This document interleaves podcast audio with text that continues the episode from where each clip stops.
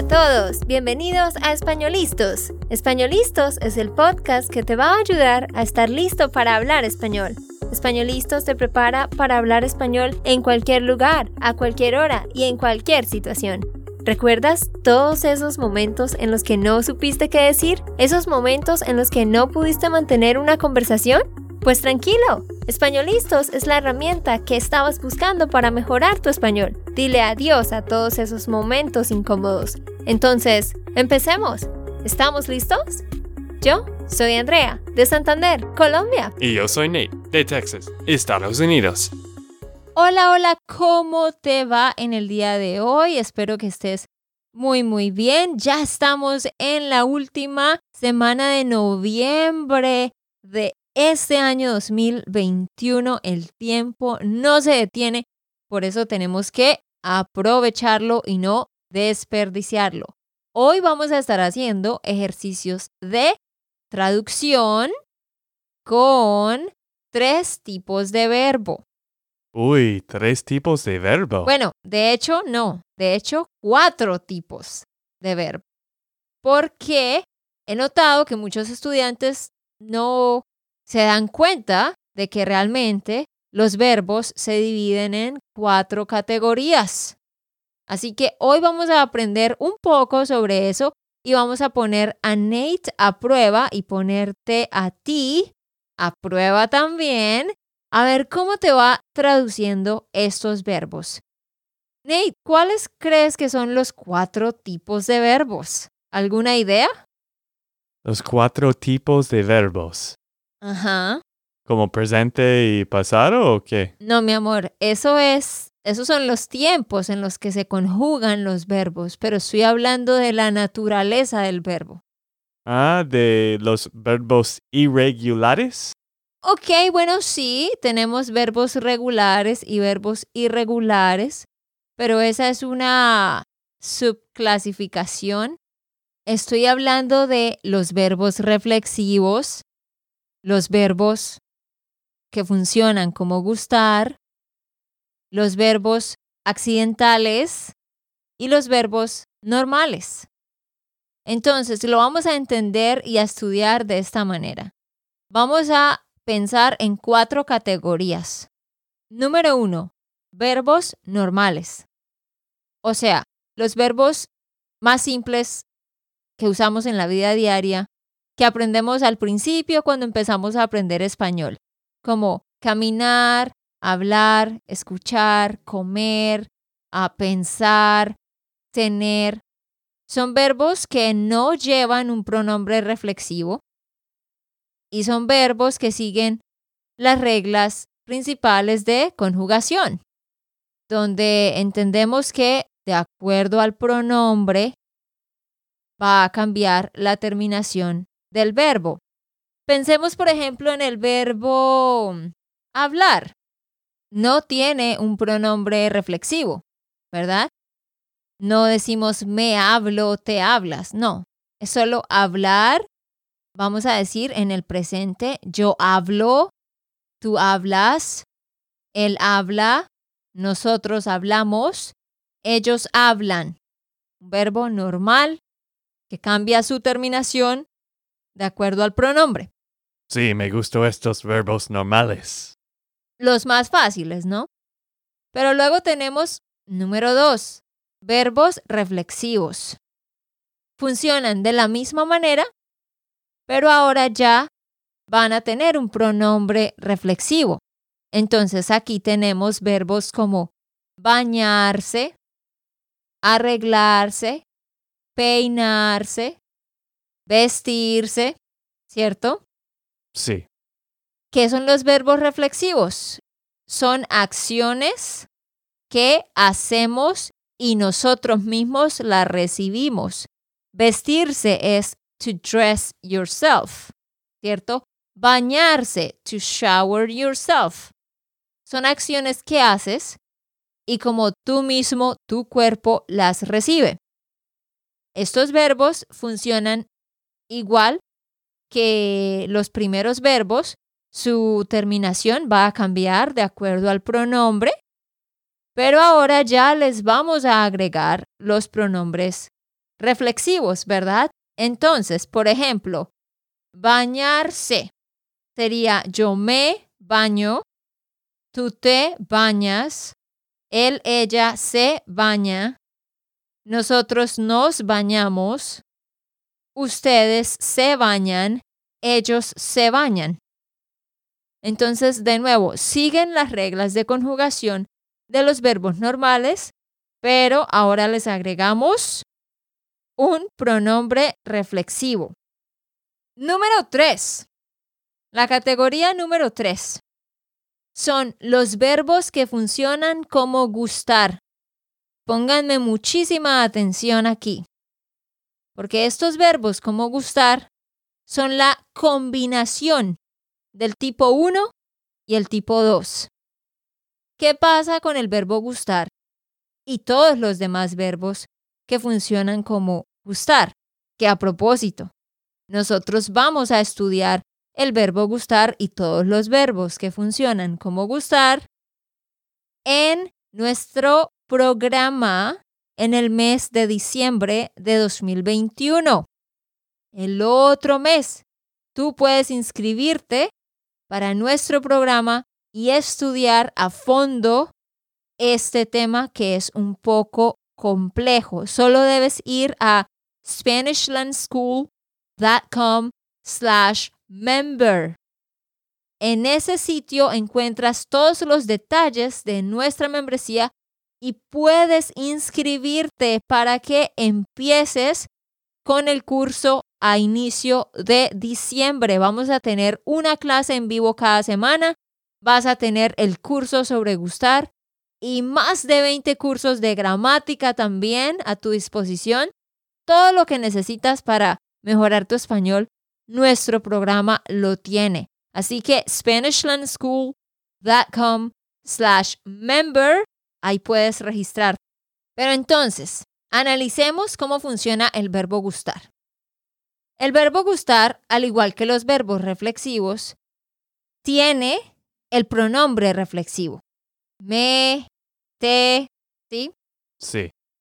Esos pronombres reflexivos. Pero al principio no decimos yo, sino a mí. No decimos tú, sino a ti. Entonces, de nuevo, pensemos en un verbo reflexivo como bañarse. Se dice yo me baño. Pero el verbo gustar es a mí me gusta. El verbo gustar va a tener al principio estos pronombres. A mí, a ti, a él, a ella, a nosotros, a ellos. Luego va a tener el pronombre reflexivo. A mí me gusta a ti te gusta, a ella le gusta, a ellos les gusta, a nosotros nos gusta, ¿cierto? A ustedes les gusta. Así que está tomando el pronombre reflexivo del tipo 2, pero al principio no se dice yo, tú, él, sino a mí, a ti, a él. Y otra cosa súper interesante de este tipo de verbos es que el verbo como tal, gustar, no va a cambiar su terminación al final de acuerdo al pronombre, no. Solo tiene dos conjugaciones, singular o plural. Entonces, solo decimos gusta o gustan no decimos, a mí me gustó, a ti te gustas. ¿Sí me hago entender? Sí, sí, entiendo. Como los otros verbos, no. Solo hay dos conjugaciones, que son para singular y plural. Entonces, con los verbos como gustar, vamos a elegir gusta o gustan de acuerdo a la cosa de la que estamos hablando. Por eso decimos, a mí me gusta la pizza, pero a mí me gustan las hamburguesas. Si es plural, pongo gustan. Ahora, ¿qué pasa si es un verbo? Si yo digo como I like to dance. A mí me gusta bailar. Si es un verbo, también se maneja como singular. ¿Listo? Entonces, muy importante tener en cuenta que los verbos como gustar son una combinación de los primeros y traen algo adicional y es el hecho de que solo tenemos dos conjugaciones de plural y singular de acuerdo a la cosa de la que estamos hablando, sin importar el pronombre. Entonces yo diría, a ellos les gusta la sopa o a ellos les gustan las papas fritas. Muy bien. Ahora, ¿cuál es el tipo número cuatro? Bueno, uy, los verbos irregulares. No, porque realmente todos estos verbos que he mencionado por naturaleza son regulares o irregulares. Son los verbos accidentales. ¿Alguna vez has escuchado de eso? Creo que sí, pero mejor si tú explicas. ok. ¿Qué son los verbos accidentales? Son los verbos que funcionan con el no fault se. La palabra se, SE, tiene seis usos diferentes. Nosotros tenemos un curso específicamente sobre la palabra se en nuestra plataforma en el programa también. Y hay un uso que se llama el no fault, C, como el C no culposo o el C accidental. Es decir, que hay acciones en las que agregamos C para indicar que fue un accidente. Entonces, por ejemplo, algo como, oh, I dropped the keys. ¿Cómo digo eso, Nate?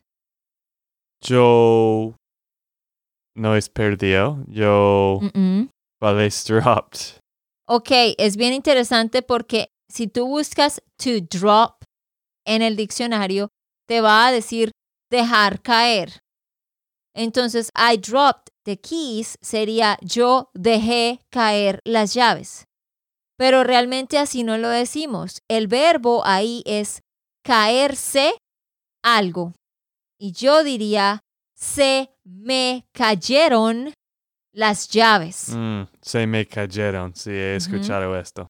Yo no digo yo caí las llaves o yo dejé caer. Lo interesante de este cuarto tipo de verbo es que funciona como gustar, solo que le agregamos la palabrita se.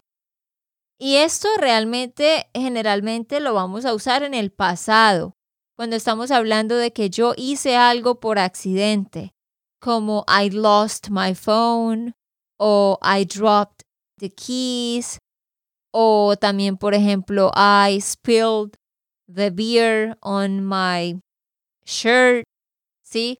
O I broke the glass. Cualquier cosa que implique que fue por accidente.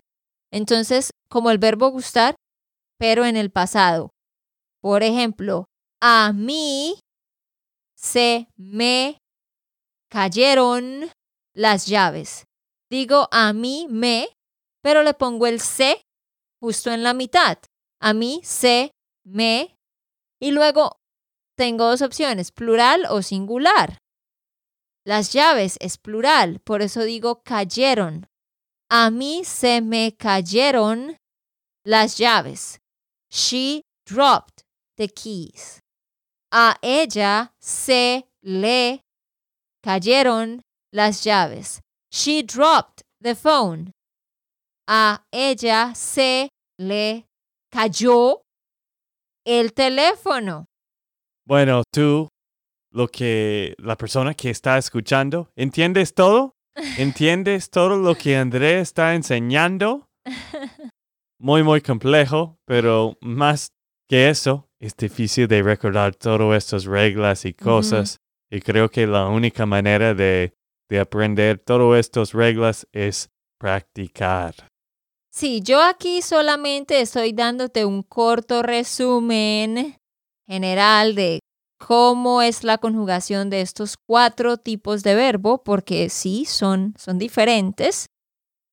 Y bueno, ya tú debes estudiar más a fondo y por supuesto hablar, hablar y escuchar mucho, porque esa realmente es la manera en la que vas a recordar las reglas. Pero sí, como dije, nosotros tenemos este curso muy bien organizado para el mes de diciembre sobre los verbos como gustar.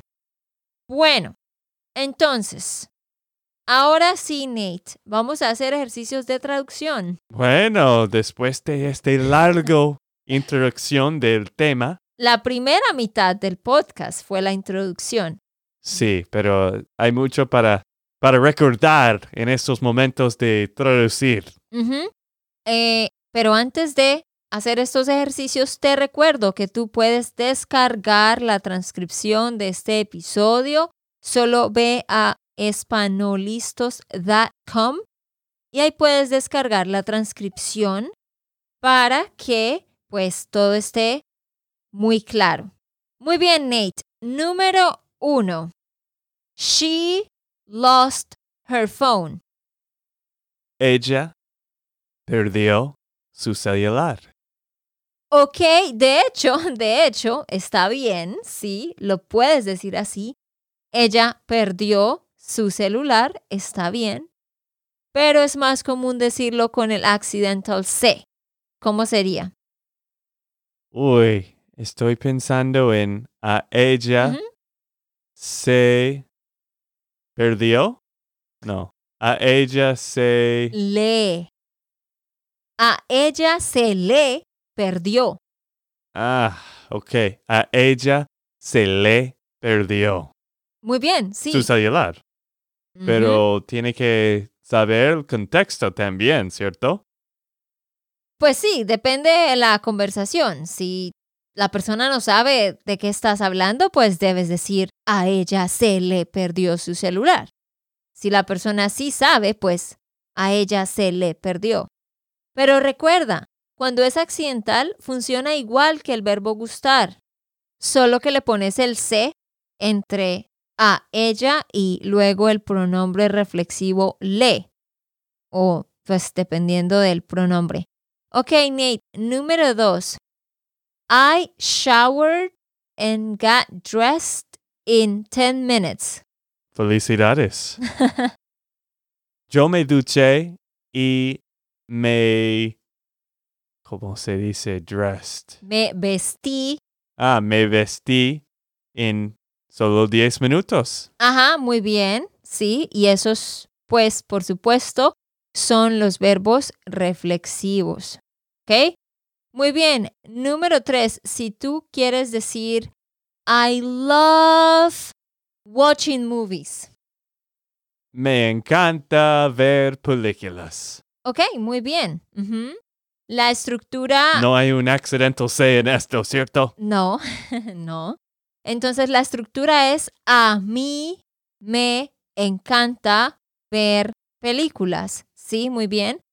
Es opcional poner a mí. Siempre con la primera persona es opcional poner a mí. Por eso Ney dijo, me encanta. Y luego va un verbo, ver, es correcto, lo ponemos en modo singular. A mí me encanta ver películas. ¿Listo?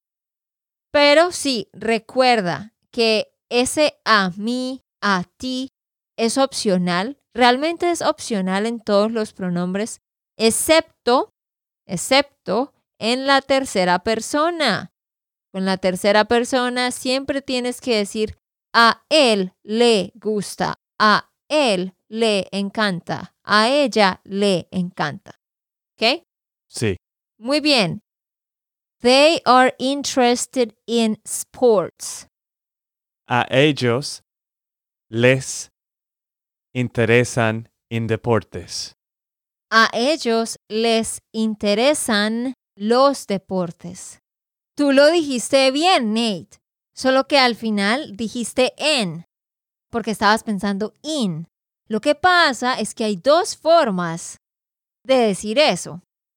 Puedes decir, a ellos les interesan los deportes o ellos están interesados en los deportes. Uy, sí, ok. Pero el que funciona como el verbo gustar es a ellos les interesan los deportes. Y algo importante, si lo dices de esa manera, a ellos les interesan los deportes, estás implicando que eso es así siempre en su vida en general. Pero si tú utilizas estar y dices ellos están interesados en los deportes, quizás se refiera a que ellos están interesados en este momento o en esta semana, pero no necesariamente siempre es así. Listo. Ok, muy bien. Siguiente. He spilled the coke on my pants. Como el mesero spilled the coke in or on, on, on my pants. Sí, en inglés son. sí, on. Ok, de nuevo. He spilled the coke on my pants. A él Ujú. se me cayó el coke en mis pantalones. Ok, Nate, cerca, cerca, más o menos. En este caso no es caer, porque no es to drop, sino to spill es regar. Ah, a él se me regó coke en mis pantalones. Ok, más o menos. Tienes que decir, a él se le regó. Tú estás pensando me porque, ok, yo recibo la acción. No, no, no. Ah, es le va con la persona que hace la acción. A él se le regó la Coca-Cola en mis pantalones. Al decir mis pantalones, pues ya se entiende que yo soy quien está recibiendo la acción. Siguiente ejemplo. Digamos que yo tengo mi celular, eh, estoy en la calle, estoy con el celular en la mano y I drop my phone, se me cae el teléfono y luego la pantalla gets scratched. Entonces, ¿cómo diría I scratched my phone? uy, estoy pensando en la palabra por scratch. Rayar. Ah, ok. Se le rayó, se, se le rayó mi celular. Amor, acuérdate que el primer pronombre reflexivo se refiere a mí, al A que mí. hace la acción, no a la cosa que recibe. Tú estás pensando cómo es el celular, es tercera persona, por eso pensaste le. Pero no, es se me rayó el celular. Y la frase completa es a mí se me rayó el celular. Mm, ¿Tiene sentido? Sí, ahora tengo sentido. Creo que el otro ejemplo me, no sé, Me confundió. me confundió. Eso. A mí se me rayó, Rayó. rayó el celular. Ajá. De hecho, dirías, a mí se me cayó y se me rayó el celular. ¿Listo? Ahora, aquí hay algo bien interesante. No, esto no se va a aplicar a cualquier verbo que implique un accidente. Hay un grupo selecto de verbos, pero explicar todo eso es largo. Así que eso está en nuestro curso sobre C en nuestra plataforma y en SpanishLandSchool.com slash member. Puedes revisar los detalles, puedes unirte y probar el programa por un mes y ya puedes decidir si quieres continuar. Ahí tendrás ese contenido, pero en el mes que viene nos enfocaremos en gustar. Bueno, Nate, ¿y tú que me escuchas? ¿Cómo dirías esto? Loud people annoy me. Loud people annoy me. Hmm.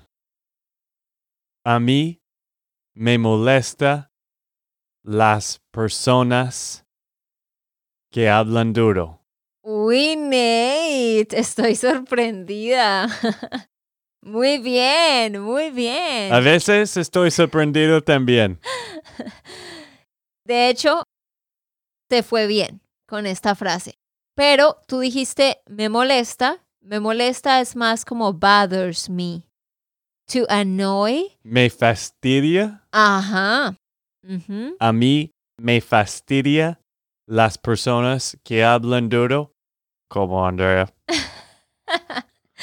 Como yo, cuando tarde en la noche, 10 de la noche, nos vamos a dormir y Nate está justo al lado mío y yo estoy contándole algo y hablando muy duro. Ay, sí. Y Nate me dice, ¿por qué estás gritando? Baja la voz, estoy aquí. Sí, es como 10 de la noche y tú estás gritando porque tienes mucho para decir, como siempre, siempre estás pensando y hablando, ¿no? Sí, pero yo hablo duro, pues cuando estoy enseñando y cuando estoy hablando en general, hablo más duro si estoy emocionada o preocupada por algo. Entonces, claro, en la noche, por ejemplo, yo le digo a Nate, amor, mañana hay que hablar con el hotel eh, para terminar de coordinar las cosas para el viaje. O le digo, ay, amor, ¿te imaginas cuando estemos en el viaje, en el camino de Santiago? Ay, va a ser súper chévere. Si yo estoy preocupada o, o emocionada, pues hablo más duro.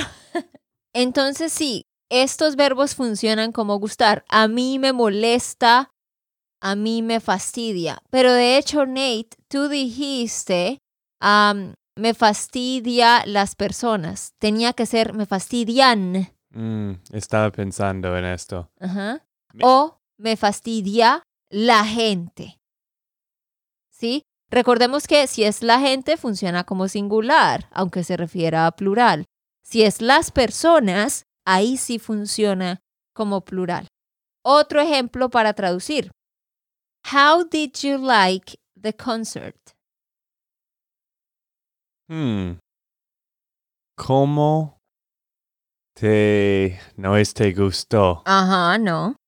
Ah, estoy pensando, estoy pensando. Y los que están escuchando, ¿qué estás pensando? Empieza, Necesito tu ayuda. empieza con la P. Ok.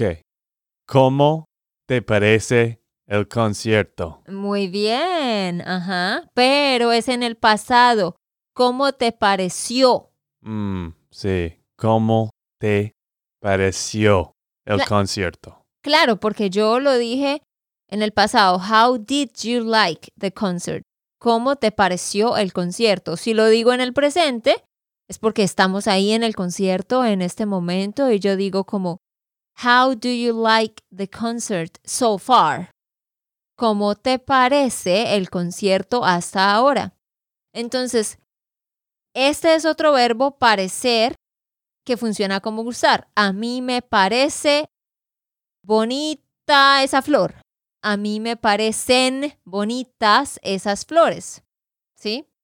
O también hablando de, de, de algo como un evento, a mí me pareció divertido. A mí me pareció aburrido. A mí me parece interesante. A mí me parece preocupante. ¿Sí? Pero parecer funciona igual que gustar. Listo.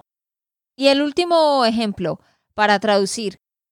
Por ejemplo, si yo estoy cocinando arroz y me voy a hablar por teléfono y, y se me olvida el arroz y luego el arroz se quema, yo diría, I burned the rice.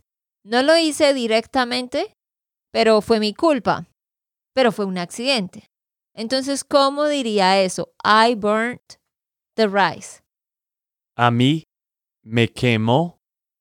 Oh, se me quemó Ujú. el arroz. Ajá. A mí se me quemó el arroz. Ajá. Arroz. Ah, sí. Arroz. sí, este es un problema que es difícil, ¿no? Las eres. Pues Pero- la verdad, tengo un estudiante o un oyente que me contactó con ejercicios para mejorar esto, y, pero todavía no puedo hacer, tengo que, que practicar más. No, pero en serio, en serio, yo pienso que eso de las R's, eso es algo bien interesante, porque en serio hay gente que puede hacer los ejercicios mil veces y no parecen mejorar. Como yo. Ajá. Y hay gente, yo he conocido gente que ni siquiera está hablando español, está aprendiendo español, quise decir, y pueden roll the R's perfectamente. En serio, a mí me ha pasado con gente que he conocido aquí en Estados Unidos, que, oh, eres de Colombia, hola. Y yo digo, ¿hablas español? No, yo solamente sé hola. Y empezamos a hablar de que español es difícil. Y yo le digo, puedes decir perro, and they say perro, right away. Y yo como, ¿qué? ¿Cómo es posible? O sea, les sale, les fluye. Entonces, en serio, no se sientan mal por las eres. Yo, en serio, creo que a unas personas les va a ir mejor y naturalmente les va a fluir y a otras les va a ser extremadamente difícil y es como algo que hace parte de, de tu naturaleza, no sé. No sé, pero un día voy a hacerlo. Esto era un reto por muchos años. Y pues, en serio, estaba practicando. Este hombre era muy, muy chévere y es, es un amigo ahora, pues, de distancia. Pero, sí, el R todavía es imposible para mí de ser perro.